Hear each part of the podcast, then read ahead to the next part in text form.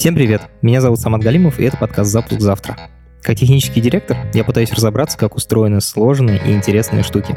Я зову профессионалов, с которыми можно поговорить простым человеческим языком.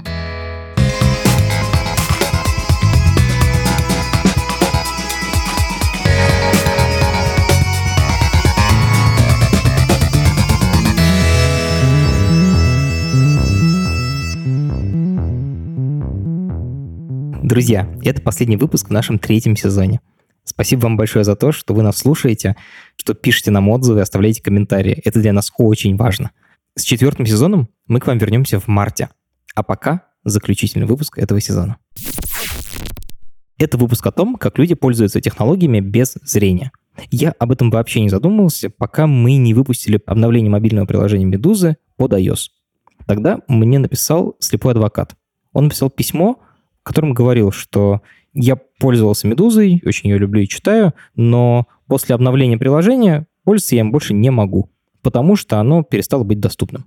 Мне, во-первых, стало очень стыдно, а во-вторых, я понял, что есть вообще отдельный мир, о котором я ничего не знаю. И я начал разбираться, и всего за несколько часов мы с мобильным разработчиком выкатили обновление приложения, которое исправило эту проблему. С тех пор я лелеял мысль написать об этом большой длинный пост, как нужно делать приложения более доступными. Пост я так и не написал, потому что это очень большая сложная тема, в которой я не очень хорошо разбираюсь. Зато сегодня мы в ней разберемся. И поможет нам в этом, во-первых, эксперт в доступности интерфейсов, а во-вторых, человек, который знает об этой проблеме не понаслышке. Это подкаст студии «Либо-либо», и мы его делаем вместе с сервисом онлайн-образования Яндекс Практикум. У Практикума есть курсы по разработке, по анализу данных, по веб-дизайну и по английскому языку – если вы хотите освоить цифровую профессию, переходите на сайт Яндекс Практикум и учитесь. Привет, меня зовут Валерия Курмак, я занимаюсь инклюзивным дизайном и доступной цифровой разработкой. Не всем, э, особенно в России, вообще знакомы эти слова, но я надеюсь, что после сегодняшнего подкаста таких людей будет больше. Я себе это определяю так, что мы будем с тобой говорить о том, как пользоваться технологиями без зрения – но мне кажется, сначала нужно вообще определиться с терминологией. Как правильно называть людей, которые не видят? Э, сложный вопрос, потому что в России есть э, юридический язык, и, например, слово «инвалид» — это юридический термин, и как бы он используется в России. Но в английском языке это слово переводится немножко по-другому, и в целом в языке используется с другим значением, чем в России, поэтому там это является таким, ну, скорее оскорбительным. Но я использую термин «человек с инвалидностью», потому что в первую очередь важно, что это человек, а уже во вторую его особенности. И чаще я использую слово вместо «слепой человек» «незрячий», потому что и мои знакомые незрячие люди, они э, тоже так э, говорят по зрячему, по незрячему. Блин, это вообще какой-то совершенно другой мир. Сейчас я, наверное, глупый вопрос создавать, потому что интернет и, и телефоны, они такие все визуальные, и вот как им пользоваться без зрения, мне вообще ну, сложно себе представить даже. И история в том, что люди незрячие, они взаимодействуют с интерфейсом при помощи программы экранного доступа. В английском языке их называют скринридерами, и в России тоже довольно часто используется именно этот термин. Скринридер — это программа, которая в мобильных э, телефонах всегда установлена на платформе Apple это VoiceOver, а на платформе Android это TalkBack. Она есть у всех, у каждого из вас в телефоне. Вы можете просто зайти в настройки и посмотреть э, там в специальных э, возможностях и просто включить эту штуку. Прежде чем, правда, включить, сначала изучите, как ее выключить, потому что очень часто потом люди не понимают, как ее выключить э, телефон начинает с вами разговаривать, и начинается полная паника, потому что в этот момент у телефона включаются другие жесты, и те жесты, которые привычны нам, да, мы ими уже не можем управлять. Что ты имеешь в виду? Подожди, то есть свайп вверх перестанет открывать список программ, например? Да. Как работают скринридеры на мобильных устройствах? Можно просто вводить пальцем по экрану, и тогда скринридер будет зачитывать те элементы, на которые попадает ваш палец. А можно действовать немножко по-другому. Можно открыть какое-то предложение, тогда фокус э, встанет на первый элемент, действиями, свайпами вправо вы переходите последовательно по каждому элементу. Если вы хотите взаимодействовать с каким-то элементом, например, с кнопкой, вы просто тапаете два раза. То есть ты влево-вправо листаешь, перелистываешь кнопки, а нажатием считается, что ты нажимаешь на ту кнопку, которая была вот активной, которую последний зачитали, да? Двойное нажатие, да. Я решил попробовать воспользоваться скринридером и отправить сообщение в Телеграме с его помощью. Но началось все с того, что я заблокировал iPhone и не смог его разблокировать. Но, к счастью, инструкция на сайте Apple.com мне помогла. Voice over how to unlock. Ага, он мне говорит, что надо провести пальцем наверх, а потом задержать палец, и тогда только отпустить, и тогда он разблокировался. Interrupting. Теперь нужно открыть Telegram. Так, блядь, сейчас. Telegram. Юлия Яковлева. Привет. Button. Вот, теперь я открою это сообщение. Так, открыл. У меня весь телефон на английском, поэтому скринридер зачитывает мне экран на английском. Если бы интерфейс был русский, то приложение бы говорило со мной по-русски. Теперь я пролистаю на то поле, где можно ввести сообщение. Вот, я открыл поле. Вот, слышите? Прописная У, прописная К, прописная Е, вот я ввожу по клавиатуре, выбираю букву А, например, или там букву П. П. Два раза тапаю. Теперь нахожу букву Р. Теперь нахожу букву И. Два раза тапаю. Вот она вставилась. Interrupting. Так, теперь отправить надо. Вот кнопка на отправление. Два раза тапаю. Отправилась. Ну, это, короче, не просто. Здесь важно, что скринридеры, они э, зачитывают э, информацию слева направо, сверху вниз.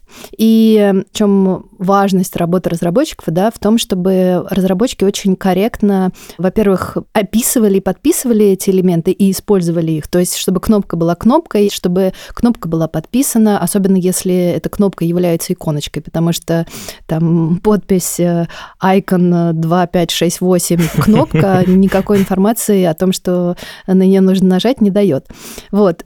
И еще один важный момент тоже про разметку, это то, что для пользователей скринридера очень важно, чтобы разметка также была корректна, чтобы заголовки имели верстки тип заголовков. А, ты имеешь в виду для веба? И для веба, и на самом деле и для мобильных э, приложений, потому что если страница длинная, ну, например, мы заполняем какую-нибудь анкету в банковском приложении, да, человеку Хочется понять, так же, как и нам, да, когда мы открываем эту анкету, хочется понять, из каких блоков она состоит. И если как раз приложение сверстано корректно, если заголовки имеют э, тип заголовков, то человек может быстренько э, пробежаться по этим заголовкам, точно так же, как и зрячий человек, и узнать, из чего состоит анкета. Для зрячих э, дизайнеры выделяют да, каким-то цветом эти заголовки, размером, жирностью. Для незрячего человека важна именно тип элемента. Тогда для него они будут выделены. Ага, тип элемента, это имеется в виду разметка. Да какие-то внутренние параметры. Не, не то, что видит человек, а то, что под капотом. Ну, то есть кнопка, чекбокс. Ну, то есть мы же, когда видим квадратик, да, мы понимаем, ага, это чекбокс. И по наличию в нем галочки или отсутствию в нем галочки мы понимаем состояние этого элемента. И для незрячего человека нужно, чтобы для скринридера была вся вот эта информация, что это чекбокс. Что это не просто квадратик, в который нарисована палочка, а это именно чекбокс, в котором статус включен-выключен. Да, что у этого угу. чекбокса есть какое-то название, там, принимаю условия, и статус, да, действительно, а, выбрано, не выбрано. Если возвращаться к скринридером, мы вот сейчас больше говорили про мобильное приложение. В общем, на компьютерах тоже есть э, программа экранного доступа. Опять же, в Mac она встроена бесплатная VoiceOver, а для PC, для винды есть два скринридера, один платный, другой бесплатный. Бесплатный NVDA, платный JOS. Оба довольно популярны среди незрячих людей. И там, если вы тестировщик, если вы разработчик, важно тестировать э, приложение на э, использование обоих скринридеров. Угу. Лера, а какой доли пользователей вообще нужны эти инструменты? В России нет статистики, и это прям очень большая боль, потому что никто не знает вообще, в принципе, а сколько слепых людей в России, а сколько глухих людей в России, потому что э, сегодня собирается статистика, что у человека в принципе есть инвалидность, но, например, слепота может являться результатом того, что у человека диабет. И в официальной статистике ты не можешь выбрать несколько категорий инвалидности. И ты должен выбрать ту категорию, по которой тебе будут лекарства давать. И понятно, что если у тебя диабет, э, ты не будешь э, отмечать, что ты слепой, а ты будешь отмечать, что у тебя диабет, чтобы тебе лекарства э, выписывали. Но что я хочу сказать, что да, можно смотреть на массы, но очень важно видеть каждого конкретного человека, потому что мой путь э, в доступность э, начался с проекта для Сбербанка. В 2016 году я сделала большое исследование о том, как банк взаимодействует с людьми с инвалидностью, и по результатам этого исследования написала гайдлайны, как проектировать э, офисы, как проектировать цифровую среду, как коммуницировать с людьми, этикет и так далее. И тогда мы в том числе тестировали адаптацию банкоматов для незрячих людей, то есть чтобы каждый человек мог хотя бы какие-то элементарные действия совершить э, с банкоматом, даже если он незрячий, например, узнать состояние счета или снять деньги.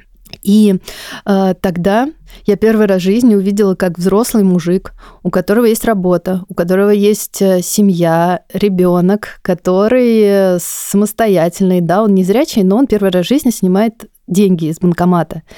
И это было настолько эмоционально, потому что ты понимаешь, что ты реально меняешь жизнь человека. Ну, то есть ты не просто сделал какую-то там приложеньку, какой-то продукт запустил, а ты реально изменил жизнь человека, ты вернул ему, ну, такое человеческое достоинство, потому что самостоятельность э, для каждого из нас это, ну, очень важно, для любого взрослого человека быть самостоятельным, это, это очень важно. И вот для меня это вот вся история про то, чтобы вернуть собственное достоинство, наверное, так. Для того, чтобы слепые могли воспользоваться банкоматами, в них есть отверстие для наушников. Вставляете туда наушник, и голос вам проговорит, какие кнопки можно нажать и как вообще снять деньги, не видя ничего. Несмотря на то, что отверстие есть почти во всех банкоматах, эта функция включена в очень маленьком количестве. И многие люди даже не думают о том, что ее имеет смысл включать, потому что они считают, что незрячие все равно не будут пользоваться теми технологиями, которыми пользуемся мы, зрячие. Я познакомился с человеком, который не просто пользуется технологиями наравне с нами, без зрения, но и создает их сам. Он системный администратор, настраивает серверы, устанавливает софт на них и вообще делает такую айтишную технарскую работу. Меня зовут Антон, мне 25 лет, я из Оренбурга, а, занимаюсь системным администрированием, и я являюсь создателем игрового портала Blind Games ты пользуешься всеми технологиями без зрения. Да, я тотально слепой. Я родился слепым. Единственное, что у меня есть, это светоощущение. Ну, то есть э, буквально оно помогает мне максимум определить, что сейчас день или ночь. Антон, я правильно понял, что ты зарабатываешь на жизнь программированием, технологиями? Не, не сколько программированием, столько системным администрированием, настройкой серверов, настройкой каких-то локальных сетей, VPN, прокси, сложно это программированием назвать, но системным администрированием, да, подрабатываю. А каким редактором кода ты пользуешься? Notepad++. Мне очень удобно в нем работать. Как ты вообще начал заниматься программированием? Когда я начал изучать компьютер, это был 2000, господи, наверное, 12 или 11 год. В общем, лет 13-12 мне было. Сначала я увидел клавиатуру, такой, ого, я все это никогда не выучу, это огромная клавиатура, какой там. Но через три дня я уже сидел в Винампе, слушал какую-то музыку. А, через пару дней еще я завел уже себе почтовик Рамблер. Почему-то у нас уч... ну, курс был, который учебник для слепых по компьютеру от Пермской краевой библиотеки. Он почему-то они заводили там именно Рамблер. Потом уже я, когда более-менее освоился, как там перемещаться, как в интернет заходить, как там Яндекс какой-нибудь открыть условно, я начал искать игры для слепых. Я понял, что есть tiflocomp.ru, но там игр было мало, гораздо меньше, чем их на самом деле есть. А через год я нашел англоязычный ресурс audiogame.net И я такой, там столько много игр, там прям очень много игрушек. Они все там с описаниями на английском языке. Там на форуме ребята общаются на английском языке. Я такой, почему у русских нет такого? Можно же перевести, можно сделать. И вот меня это заинтересовало. И потом, собственно, я пришел к вопросу, а как создать такой сайт? Ну, то есть из чего это сделать? Я помню, я Юкозы пробовал всякие, народы.ру, делал сайты на этих конструкторах, каких там только не было. Потом начал учить HTML. Понял, что на HTML далеко не все можно реализовать, что я хочу. Начал браться за PHP. И в 2014 году я нашел еще двух-трех людей, и мы решили создать вот сайт Blind Games. А, бывают игры, которые уже и сразу делаются. Да, и бывают игры, которые делаются слепыми разработчиками для слепых, они конкретно построены на аудиоряде. Какая твоя любимая игра? Обычная, в смысле, зрячая и еще аудио? Detroit Become Human недавно прошел. А, очень понравилось. Это 3D-шутер. Это, да, обычная игрушка для зрячих. Ты играешь за роботов, э, там нужно ходить, нужно решать какие-то головоломки, совершать какие-то восстания, митинги и так далее. Антон, а как ты, ну все-таки это 3D-шутер, в нем нужно бегать, целиться, перепрыгивать через препятствия. Как ты это делаешь, э, не видя экран? Методом проб и ошибок часик в стенку упираешься, потом еще два часа с препятствия пробуешь перепрыгнуть, падаешь через него, например. А на третий час до тебя доходит, как, например, там рассчитать так, чтобы прыгнуть и попасть, и у тебя все удается. Антон, я, может, глупый вопрос задам, но все-таки вот ты уперся, ты бежал-бежал вперед и уперся в стенку. Как ты поймешь, что ты уперся в стенку? Все зависит тут от разработчиков игры, насколько они это прорабатывают. В какой-то игре ты упираешься, и ты дальше просто не идешь. Ну, вот звук шагов, он просто пропал, и все, ты стоишь. А, по звуку шагов. Да, а в какой-то ты бежал, как бежал, так и бежишь, потому, потому что просто визуально в стене там все равно шагает. А вот Detroit Become Human там как сделано?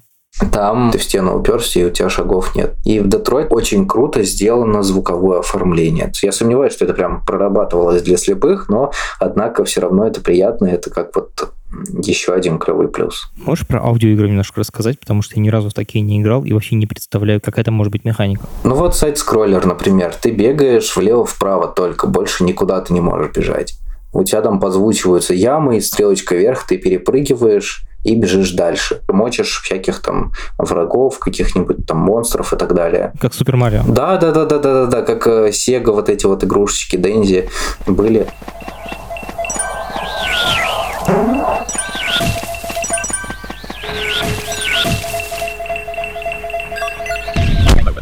Антон, а незрячие друзья ты среди них самый продвинутый в компьютерах? Слушай, у меня их немного на самом деле. Так как-то получилось, что мы не сходимся со многими характерами, не сходимся со многими взглядами. Тут просто есть такая история, очень популярная, когда родители слепого ребенка с детства от всего его оберегали. Ой, ты сейчас ударишься, упадешь, обожгешься, порежешься, я тебе сама бутерброды сделаю, я тебе там чай налью условно. Пацану 19 лет и за ним ухаживают. С такими тяжело общаться потом. Почему? Потому что они привыкают, что за них все это делают, и они боятся что-то делать самостоятельно. И, собственно, поэтому, наверное, мы как-то мало людей, с которыми общаемся. Вау. Антон, а почему у тебя жизнь по-другому сложилась? У меня не было родителей, которые говорили, ты дома посиди, не надо тебе гулять, они-то зрячие, они-то все видят, а ты сейчас пойдешь и ударишься где-нибудь там. А я просыпался часов в 10, в 11, мам, можно я гулять пойду? Да, иди, только не забудь потом поесть когда-нибудь вообще вернуться. Вот, и ты часов в 10, в 11 домой прибегаешь, такой, покушайте, спать. Я помню, я когда чай наливать учился, я там постоянно проливал, постоянно сахар на полу, на столе, где его только не было. Ничего, научился. Пару раз везделей получше, потом аккуратнее, внимательнее. И, люди, которые выросли дома под бдительным уходом и контролем родителей, это в данном случае плохо. Реально это плохо, потому что ну, мы не вечные, да, вот у меня мать умерла, когда мне было 15, исполнилось как раз 15, вот, я остался, получается, без родителей, У меня была бабушка и дед, и все, больше никого не было. Но так как они еще и были пожилые по возрасту, не подходили, им опеку на меня не отдали. Короче, я ну, в интернете был. Это то место, где, в принципе, вот ты вышел в коридор, гуляешь там с детьми, с обычными.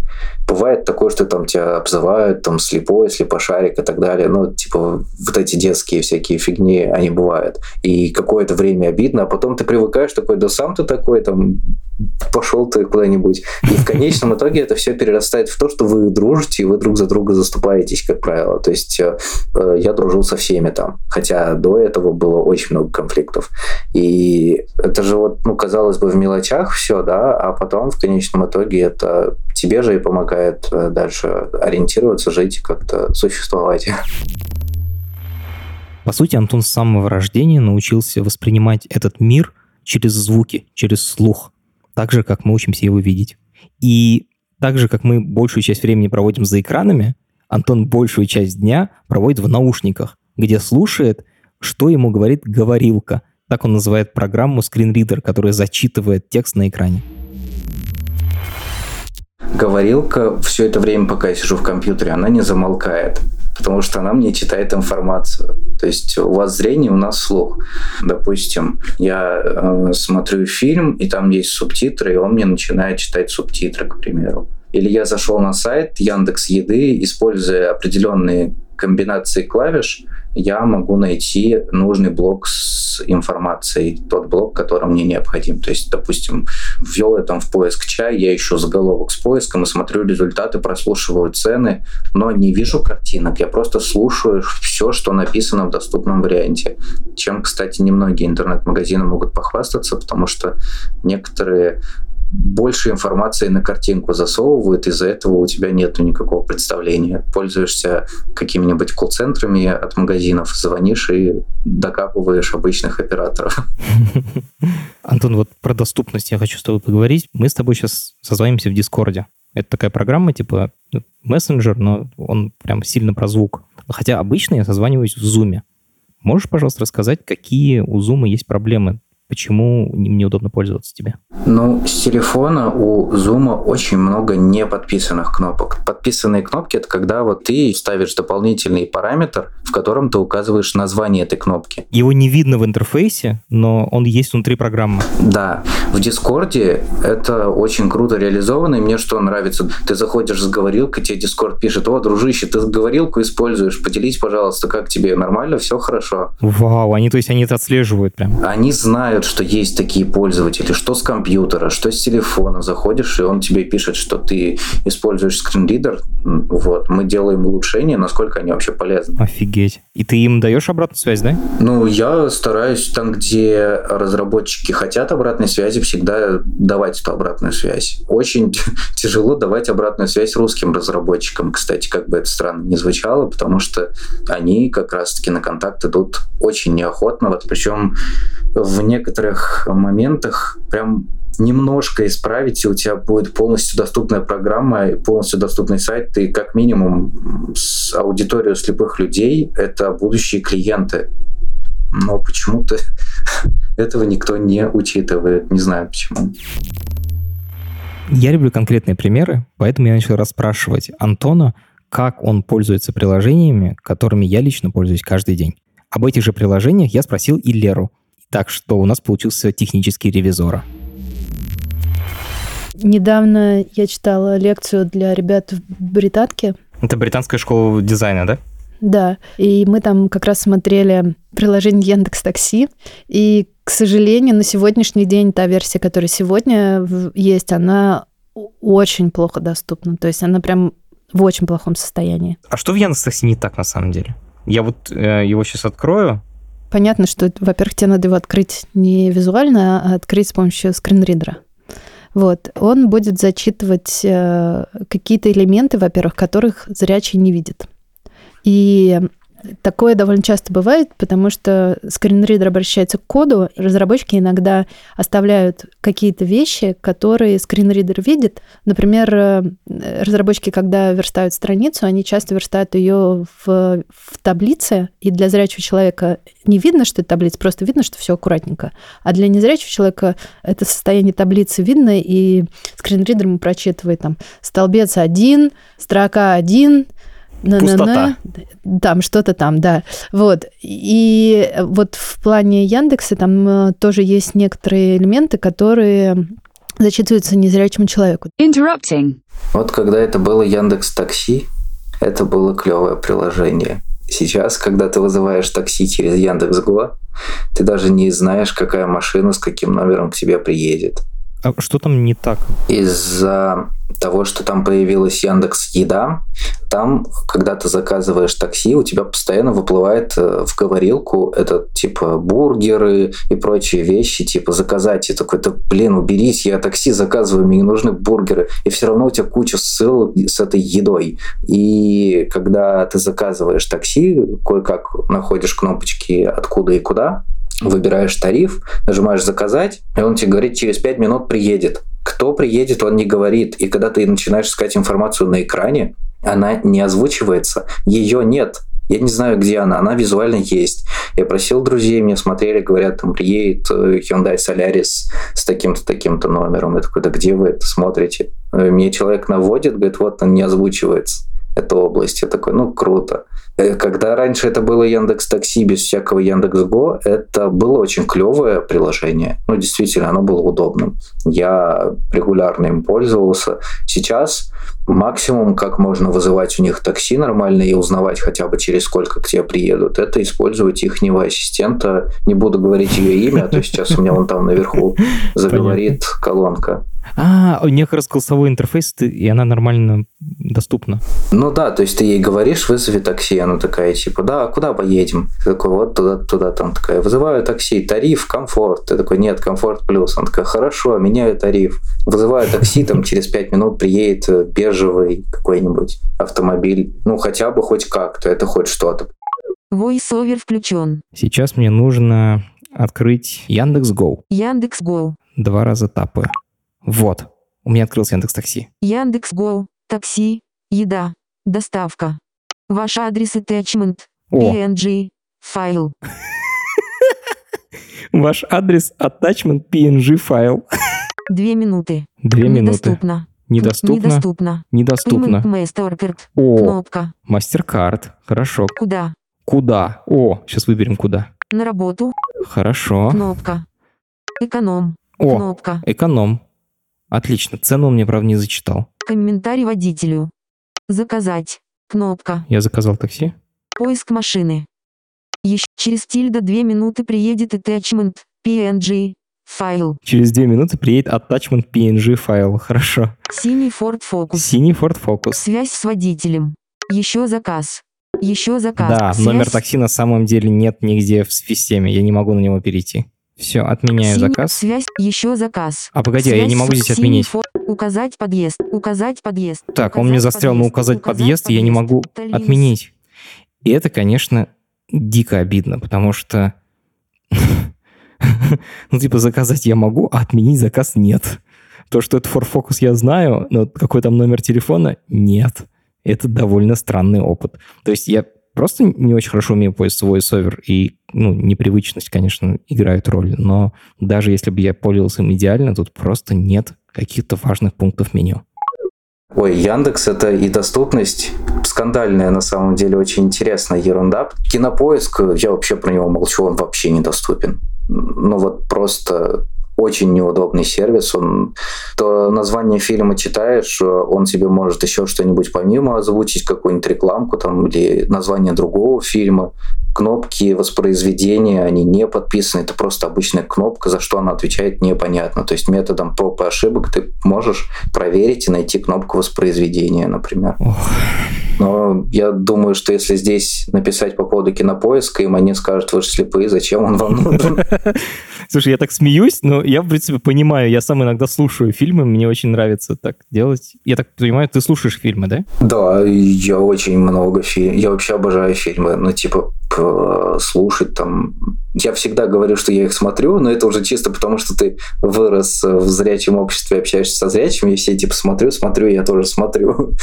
Тогда слушаю в основном, ну, фильмы тоже. Там субтитры она умеет читать. Тебе, наверное, Netflix классно, да? Потому что у них надо в субтитрах прям пишется, что происходит. Netflix очень клевая штука, очень удобно. Там все сделано для слепых. Опять же, российским каким-то вот этим кинопоиском, ОКО, что там у нас еще? Иви. Иви, Старт. Ты пробовал ими, да, всеми пользоваться? Да, ну они могут завидовать Netflix, потому что там все идеально с доступностью. Там очень круто все сделано, с чтением субтитров. Даже когда еще Netflix в России не было, я им пользовался немножко другими путями. Через VPN, я понимаю, да, тоже так делал. Про порно я, наверное, не буду спрашивать, ладно. А, Почему? Я, ну, давай расскажи. А ты знаешь, как это устроено? Да, да, да, конечно. Меня, ну, как бы очень сильно радует, впечатляет то, что делает Pornhub, что э, кроме того, что у них само приложение доступно, они для самых популярных роликов сделали тифлокомментарии. Типа как тифло? Тифлокомментарии — это как бы комментарии, которые слышит человек. Например, тифлокомментарии есть в спорте, когда люди ходят на футбольный матч и Тифлокомментатор рассказывает, э, кто кому сейчас какой мяч э, закинул. Вот, соответственно, в Порнхабе тоже есть тифлокомментарии, и там есть прекрасные диалоги э, того, что сейчас происходит на экране. Довольно прикольно. This is Pornhub's descriptive audio of the video Fucking Fantasy with a Secret. A young blonde white woman enters a bedroom and starts talking to her boyfriend. They speak in Russian. Ты что-то хочешь? Ну да, тебя хочу. She keeps her eyes closed as the man fucks her. Interrupting. Хорошо. Вот программа, которой я часто пользуюсь, российская, это Тинькофф Банк. Он мне дико нравится, вообще как бы идеальный банк. А что под капотом? Пробовал ли ты его исследовать? Раз ты делал Сбербанк, ты наверняка посмотрел на всех конкурентов. На самом деле давно не смотрела, и поэтому как бы всегда нужно смотреть, к сожалению, в моменте, потому что два дня назад, может быть, все было доступно, а сегодня опять стать недоступно. Еще сломали, никто не заметил. Это, кстати, да, это довольно прям серьезная проблема. Очень многие незрячие люди не обновляют версии вообще, потому что боятся, что вот сейчас все работало, а теперь станет не работающим. Это прям очень частый паттерн поведения. Слушай, возможно, эти люди, которые никогда не обновляют приложение, и ты их видишь у себя в админке, что до сих пор не обновились, думаешь, что, на какого хера они обновляют, а они просто, может, не зрячие. Да, да. Угу. А что значит соцсетей? ВКонтакте и Фейсбуке? Насколько они доступны? Приложения, сайты? Насколько я понимаю, Facebook довольно хорошо доступен. Там все мои незрячие знакомые очень активно им пользуются. Кстати, Инстаграмом тоже очень активно пользуются и фоточки выкладывают. Инстаграмом? Подожди, это же визуальная штука. Да, да, да. Вот в чем меня очень сильно восхищает Apple, а, как раз опять же тем же, что они применяют технологии, которые вроде всем э, доступны и понятны для как раз э, людей с инвалидностью. Ну, то есть ты когда включаешь камеру, у камеры есть автонаведение на лицо. Поэтому тебе довольно просто делать э, фотографии. Соответственно, незрячему человеку тоже довольно просто делать фотографии, потому что все сфокусировано, все хорошо и классно. Я не думал, что ничего себе. Вот. Кстати, очень важная такая история недавно произошла в iOS 14. Появилась история про то, что Apple обучила на очень большом количестве приложений. Нейросеть? В общем, об, обучила нейросеть, да, обучила систему э, распознавать элементы и кнопки и типы. И сейчас э, скринридер он пытается сам для тех устройств, где что-то плохо работает и плохо подписано, сам распознать, что это элемент и что на То нем. То есть он уже не смотрит код, не смотрит то, что под капотом, а смотрит то, что реально нарисовано. Охренеть. Да, но здесь, э, с одной стороны, это реально очень впечатляет и кажется офигенно круто. С другой стороны, здесь очень важно, что имел в виду дизайнер, то есть какую метафору он хотел с помощью этой картинки передать. Потому что когда мы, ну вот эта нейросеть, да, она увидит на иконке Твиттера птичку, и она не скажет Твиттер, она скажет птичка. Поэтому здесь, э, с одной стороны, очень круто, что эти системы начали работать. С другой стороны, это не значит, что разработчику нужно расслабить булки и как бы перестать mm-hmm. вообще заниматься доступностью, потому что система не сможет залезть в голову человека и узнать, а что он имел в виду. Мы в основном говорим о людях с потерей зрения, но тема доступных интерфейсов и доступности, она гораздо шире. Вот, например, в подкасте «Вы находитесь здесь» рассказывают о том, как алгоритмы искусственного интеллекта помогают людям с серьезными дефектами речи. Ссылку на второй эпизод подкаста «Вы находитесь здесь» мы оставим в описании этого эпизода. ВКонтакте. Мы забыли про ВКонтакте. Это вторая самая популярная соцсеть. Я знаю, что ребята очень стараются, и как раз у меня на курсе был э, э, парень оттуда, то есть они прям стараются. Но другой вопрос, что тут всегда есть э, какие-то внутренние подходы к тому, как и что делать. Вот, поэтому им приходится балансировать, как бы. Mm, непонятно. Внутренние подходы, балансировать. Ты пытаешься плохо о них не сказать, я так понимаю. Я пытаюсь сказать, что очень часто кажется, что да что там, взял да сделал. И, и это действительно так, когда касается чего-то маленького, там кнопку подписать или там пару экранов или сценарий. Но для больших компаний типа Яндекса, ВКонтакте, Сбербанка история в том, чтобы изменить процессы. Потому что тебе нужно, чтобы там, ну, в Сбербанке, например, 100 команд делает одно приложение. Это огромное количество людей. Эти команды работают по определенным процессам. И как бы тебе нужно, чтобы не одна команда там, сделала какой-то один сценарий, а тебе нужно, чтобы 100 команд это сделали. Тебе нужно, чтобы они делали это постоянно. И поэтому вот для таких людей, как я, э, для меня важно, чтобы менялись процессы, а не приложения. То есть не конкретную кнопку, а чтобы организация в целом начала про это думать. Да. Угу. Ну, то есть я вот про э, системные изменения. Понятно. Я это спрашиваю, потому что это базовая вещь. Вот я, если условно потеряю зрение, то я захочу продолжать всем этим пользоваться так же, как я пользуюсь сейчас. И без этого мне трудно представить свою жизнь. Да, это очень важный, кстати, комментарий, потому что люди чаще всего приобретают инвалидность в взрослом возрасте. Людей, которые рождаются с инвалидностью, очень мало. И получается, что э, человек, ну, у него был какой-то лайфстайл, то есть он жил какой-то жизнью. И тут резко почему-то человек остается тем же самым, но он не может делать все то же самое. Ну, как бы бизнесу стоит об этом подумать, потому что выбор сервиса в первую очередь да, определяется доступностью, а уже потом комфортом. Если на сегодняшний день самый доступный банк это Сбербанк, человек будет выбирать его даже не потому, что он ему очень нравится, а потому что он доступный. И в Англии есть такой термин purple pound. Это как раз те деньги, которые недополучает бизнес, не будучи доступным. Чем больше я узнаю о доступности интерфейсов, тем мне становится грустнее потому что огромное количество приложений недоступно для слепых. Но есть хорошая новость. Исправить это в наших силах. Специально для этого Лера ведет курс по доступным интерфейсам, где она рассказывает все детали и вообще объясняет, как сделать приложения доступными. Классно, что там собираются сильные и мотивированные дизайнеры. То есть это еще такая площадка для знакомств и для хантинга. Ссылка на курс есть в описании этого эпизода. Ближайший поток стартует 6 февраля, а повтор будет в мае. Это насыщенный курс, но какими-то основными моментами Лера поделилась со мной в разговоре. Есть э, такой стандарт международный VCAG, и э, если приложение или сайт сделаны в соответствии с этим стандартом, то скринридер без проблем э, позволяет считывать информацию и взаимодействовать с устройством. Этот стандарт, он имеет четыре принципа, и я считаю абсолютно гениальный стандарт. Первый раз э, поняла, что я действительно восхищаюсь каким-то документом, техническим документом. Почему? Потому что он э, не говорит, как нужно делать, он говорит, что должно быть сделано. И почему я восхищаюсь? Потому что технологии очень быстро меняются. Если в стандарте было бы четко прописано, как делать, то тогда он бы ограничивал разработчиков разработчиков, а стандарт говорит, что должно быть сделано, и дальше уже это выбор разработчика, какую технологию применить. Вот, и в стандарте есть четыре принципа. Первый принцип – это то, что человек должен иметь возможность воспринять информацию.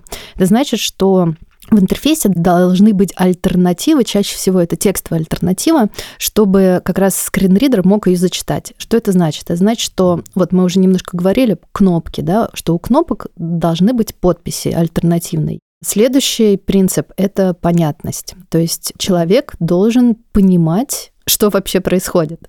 Для незрячего человека, как я говорила, уже скринридер зачитывает все слева направо, сверху вниз, поэтому если в коде разработчик заверстал что-то, что дизайнер не очень логично нарисовал, а он просто вот так прямо и заверстал, это значит, что для незрячего человека это может быть нелогично. Третья э, возможность управлять. Что это значит? Например, э, код как-то так прописан, что человек не видит фокус. Это довольно частая проблема, когда ты управляешь с клавиатуры, просто... Какой элемент выбран, непонятно. Да-да-да, фокус переходит, но что он выбран, непонятно. Соответственно, воспринять, понять, управлять. И четвертый принцип, он довольно сложно переводится на, с английского на русский, и я так и не смогла его как-то каким-то одним словом перевести, но э, смысл в том, что, и это самое главное, кстати, что при изменении версий доступность должна сохраняться. И вот в этом смысле, чем отличается доступность физической среды от э, цифровой среды, в том, что, как мне кажется, что в физической среде это сильно дороже. Ну, представьте, одно дело пандус, да, построить, другое дело цвет, там, контрастность изменить или кнопочку подписать в коде. Ну, а, абсолютно разные деньги. Но в физической среде ты этот пандус один раз построил, и все, и ты забыл. Ты уже не думаешь вообще про доступность. А в цифровой среде доступность лучше вообще не начинать ей заниматься, если вы не собираетесь это делать постоянно, потому что как только вы все сделали, все привели в порядок, а дальше вышла новая версия, все опять рухнуло. И если вот говорить про то, как вообще достигнуть, да, занимаясь вот этой темой, работая в Сбербанке, э, настраивая процессы так, чтобы как раз э, вот этот вот четвертый особенно принцип работал, я поняла, что самое главное и самое важное – это знание. К сожалению, как мне кажется, наши интерфейсы, не только наши, недоступны не потому, что кто-то такой злой, плохой, не хочет э, доступностью заниматься, потому что просто люди об этом не знают. Ну, то есть они начинают придумывать э, разные выкрытасы типа версии для слабовидящих, хотя версия для слабовидящих никому не нужна, просто нужно сделать одну э, версию, которая будет достаточно контрастна для любого человека. Или там у нее будет адаптивная верстка, и человек будет увеличивать интерфейс и масштабировать масштабировать настолько, насколько ему нужно, а не настолько, насколько версия для слабовидящих ему предлагает. Если честно, я всегда видел, что на госсайтах есть эта кнопочка версия для слабовидящих, а теперь ты говоришь, что это, наоборот, как бы стрёмная фигня, лучше сделайте сайт так, чтобы его зумать можно было нормально. А что еще? Вот какие-то такие очень понятные вещи, которые нужно знать разработчику при разработке нового приложения? Вот подписать все, сделать, чтобы зумать можно было. Что еще? На самом деле, ну, конечно, самый шикарный вариант – это сделать дизайн-систему, соответствующую VCAG. И сегодня довольно много есть компаний, у которых такие дизайн-системы существуют, и где элементы уже описаны правильные. Например, у eBay есть такая дизайн-система, у GovUK есть такая дизайн-система. И это очень сильно сокращает количество ошибок человеческого фактора, потому что когда ты берешь элемент, который уже там имеет достаточно контрастность, который уже имеет подпись, понятно, что тебе уже не нужно думать там, а что мне сейчас делать, а что мне сейчас подписывать. Но мне кажется, что очень важно, супер важно хотя бы раз в жизни протестировать э, свой продукт с реальным пользователем. Потому что когда ребята на курс, э, на первый курс вот э, пришли просто потрясающие и когда я узнала, насколько они погружены в доступность, э, мне стало как-то не по себе, потому что я думала, кого я сейчас тут буду учить, они и так все знают. Вот. Но как-то так получается, что теория, она не всегда понятна до конца, пока ты не попробуешь, пока ты не попрактикуешь. И ребята на курсе, они, соответственно, после теории сделали практическое задание, которое у нас на курсе тестируют э, незрячие пользователи. И соответственно, незрячий человек тебе дает фидбэк и, и рассказывает, как он пользуется твоим интерфейсом, который ты вот закодил. И вот здесь было прям столько каких-то откровений и столько впечатлений у ребят, потому что они наконец-то поняли, а почему это важно, а почему здесь э, вот человек делает так, а не вот так, потому что даже как бы каждый из нас зрячий может включить скринридер и вроде сам пройтись по этому интерфейсу, ну, что такого, взял, э, включил. Но оказывается, что у незрячего человека другой паттерн взаимодействия, и здесь в чем трудность? В том, что если вы сами не являетесь юзабилити-специалистом, если вы сами не являетесь исследователем, который умеет проводить правильно тесты, да, то вы там начнете делать ну, элементарные ошибки при проведении таких юзабилити тестов. Какие? Ошибки? Ну, самые uh-huh. стандартные это пытаться объяснять что я не это имел в виду, на самом деле я вот это имел в виду. И даже на курсе у нас там дизайнеры э, прям э, очень успокаивать приходилось, потому что как бы человек очень переживает, потому что, ну, как бы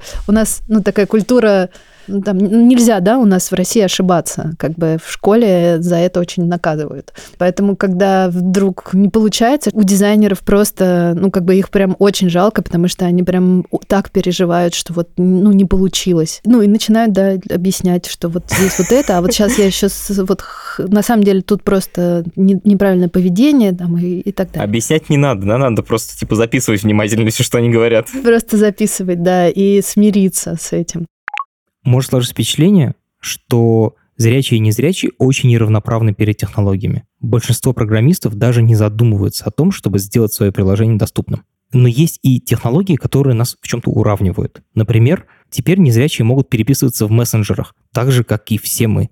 Или есть приложения, которые напрямую направлены на помощь незрячим. Например, приложение Be My Eyes, которое упомянули и Антон, и Лера. Это приложенька, где ты можешь стать волонтером, и незрячий человек звонит тебе, направляет на что-то там камеру, что ему нужно, и ты ему рассказываешь, э, что ты видишь. Подожди, подожди, то есть это ты можешь подключиться к этому приложению и... Да, да, да, да, побыть волонтером вот так вот. И я так э, однажды помогла там пожилой женщине прочитать э, на счетчиках э, цифры, чтобы она могла там передать показания, да. У меня мой друг однажды помогал какому-то незрячему человеку считать цыплят у него в курятнике. При этом он ехал в метро, и вот как бы ему позвонил человек, и едя в метро, помогал считать цыплят. А мой коллега незрячий, него однажды довольно забавная ситуация случилась. На тот момент, конечно, она не была для него забавной, он услышал у себя на балконе какие-то шорохи.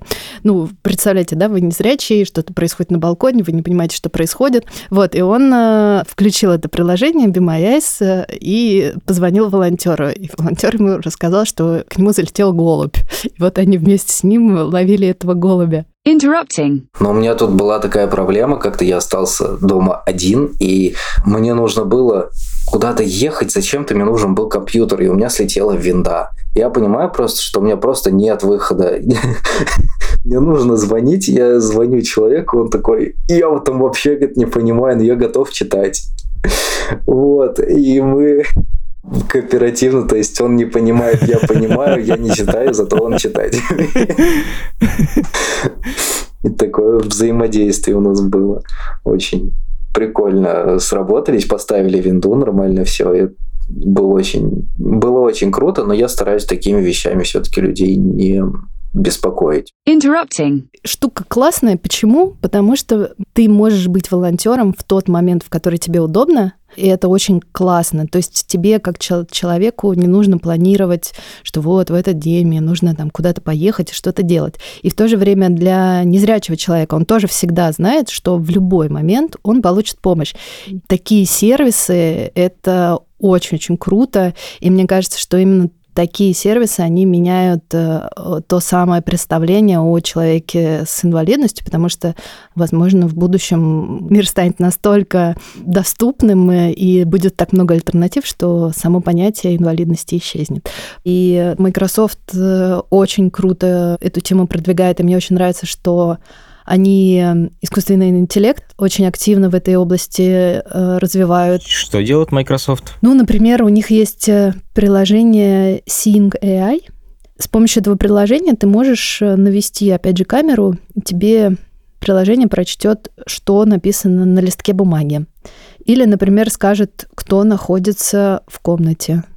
Или, например, скажет, какую банкноту ты держишь в руках. То есть это визуальное распознавание образов вокруг тебя. То есть это вот та программа Be My Eyes, только вместо человека это делает машина, искусственный да. интеллект. Собственно, это на самом деле базовая задача компьютерного зрения, типа описать, что видишь на картинке. Очень круто. Опять же, у Microsoft есть, например, приложение, Landscape, что-то там, не помню. Это приложение рассказывает незрячему человеку, который идет по улице, что находится вокруг него. Только здесь уже не компьютерное зрение, а по расположению геолокации, да, приложение понимает, где находится человек, и, и зная, что находится в этой среде, то есть берется информация с карт, рассказывается, что его окружает. Это тоже очень круто, потому что, опять же, человек, вернувшись домой, может рассказать друзьям, что я сегодня погулял там-то и проходил мимо таких-то магазинов, магазинов. То есть вроде бы, ну, простая штука, да, подумаешь, где ты ходил.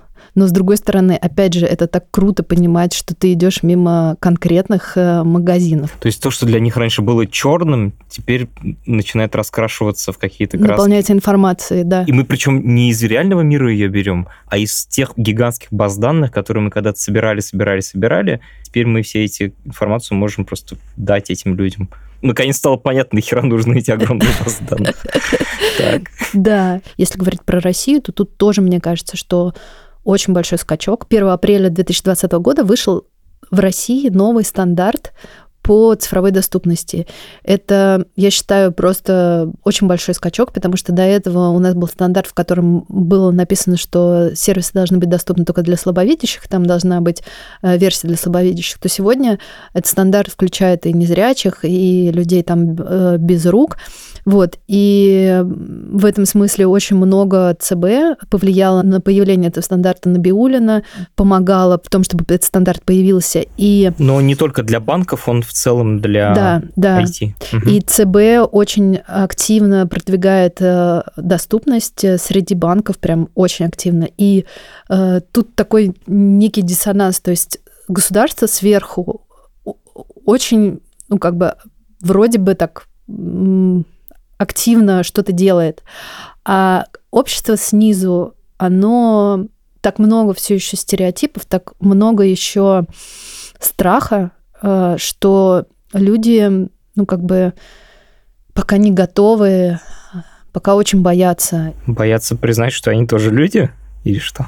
Мне кажется, что э, у нас э, люди очень боятся сами стать человеком с инвалидностью, и из-за этого они хотят их не видеть.